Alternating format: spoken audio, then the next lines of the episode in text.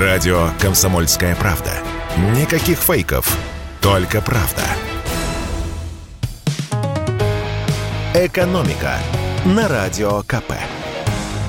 Здравствуйте, дорогие слушатели радио «Комсомольская правда».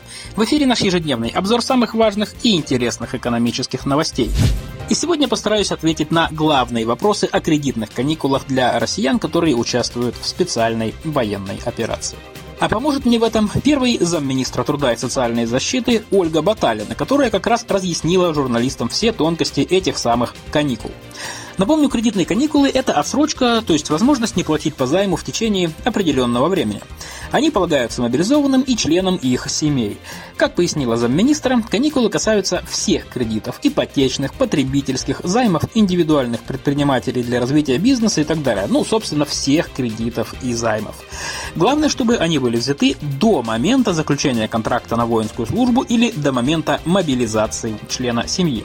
При этом кредит может быть оформлен как на самого участника операции, так и на членов его семьи, к которым относятся супруги, дети старше 18 лет, которые стали инвалидами до достижения этого возраста, дети до 23 лет, которые учатся очно, люди на иждивении, которыми могут быть родители, братья или сестры, а также другие родственники. Как пояснила Ольга Баталина, если семья взяла несколько банковских кредитов, то каникулы можно получить на каждый из них. Опять же, все эти займы были взяты, должны быть до момента заключения контракта или мобилизации. Отсрочка дается на весь период мобилизации или службы по контракту плюс 30 дней. Если после мобилизации человек лечится в госпитале, то весь срок лечения также войдет в период кредитных каникул. При этом во время каникул пени и штрафы начисляться не будут. Как поясняют в Минтруда, просроченные платежи будут заморожены и уплачены позже после завершения кредитных каникул. Банк же, в свою очередь, не имеет права продать имущество, находившееся в залоге. Речь идет о квартирах, машинах, земельных участках и другом имуществе. И даже если кредит был просрочен и уже начато исполнительное производство, то во время кредитных каникул оно также будет приостановлено. И, кстати, каникулы даются не автоматически. Чтобы их получить, мобилизованным нужно подать заявление в банк, где был оформлен кредит. Решение банк должен вынести в течение 10 дней. Если за 15 дней гражданин не получил от банка ни подтверждения, ни отказа в оформлении кредитных каникул, то они считаются действительными с момента подачи заявления. При этом, кстати, вносить платежи, конечно, никто никому не запрещает. Это позволит снизить размер долга в дальнейшем.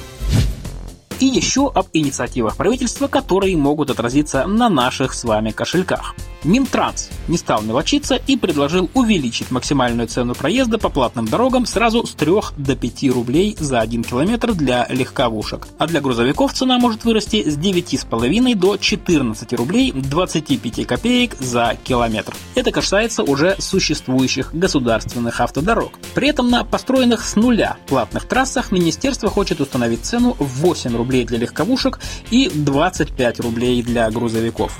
Напомню, первые платные дороги появились в России еще э, в 1999 году.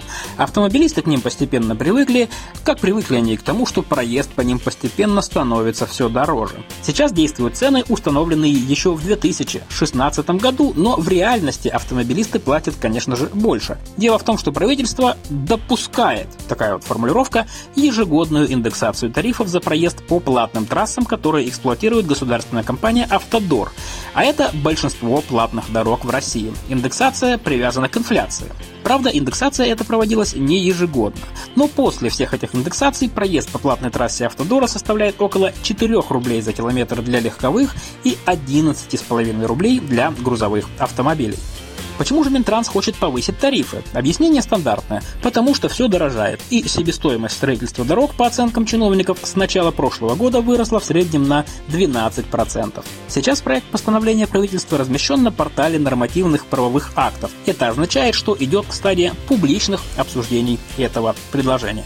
Но примут ли его? Мы позвонили вице-президенту Национального автомобильного союза Антону Шапарину, и он надеется, что не примут. Во-первых, эксперт напоминает, что Минтранс уже выступал с таким предложением, и его критиковали. А кроме того, по словам эксперта, говорить о повышении платы, конечно, можно, но не сейчас, а когда экономика на подъеме. А сейчас же она у нас не очень, скажем так, растет. И зачем же тогда увеличивать плату на таком фоне? К тому же мы вроде как с инфляцией же боремся, а увеличение транспортных расходов может привести к росту цен на товары.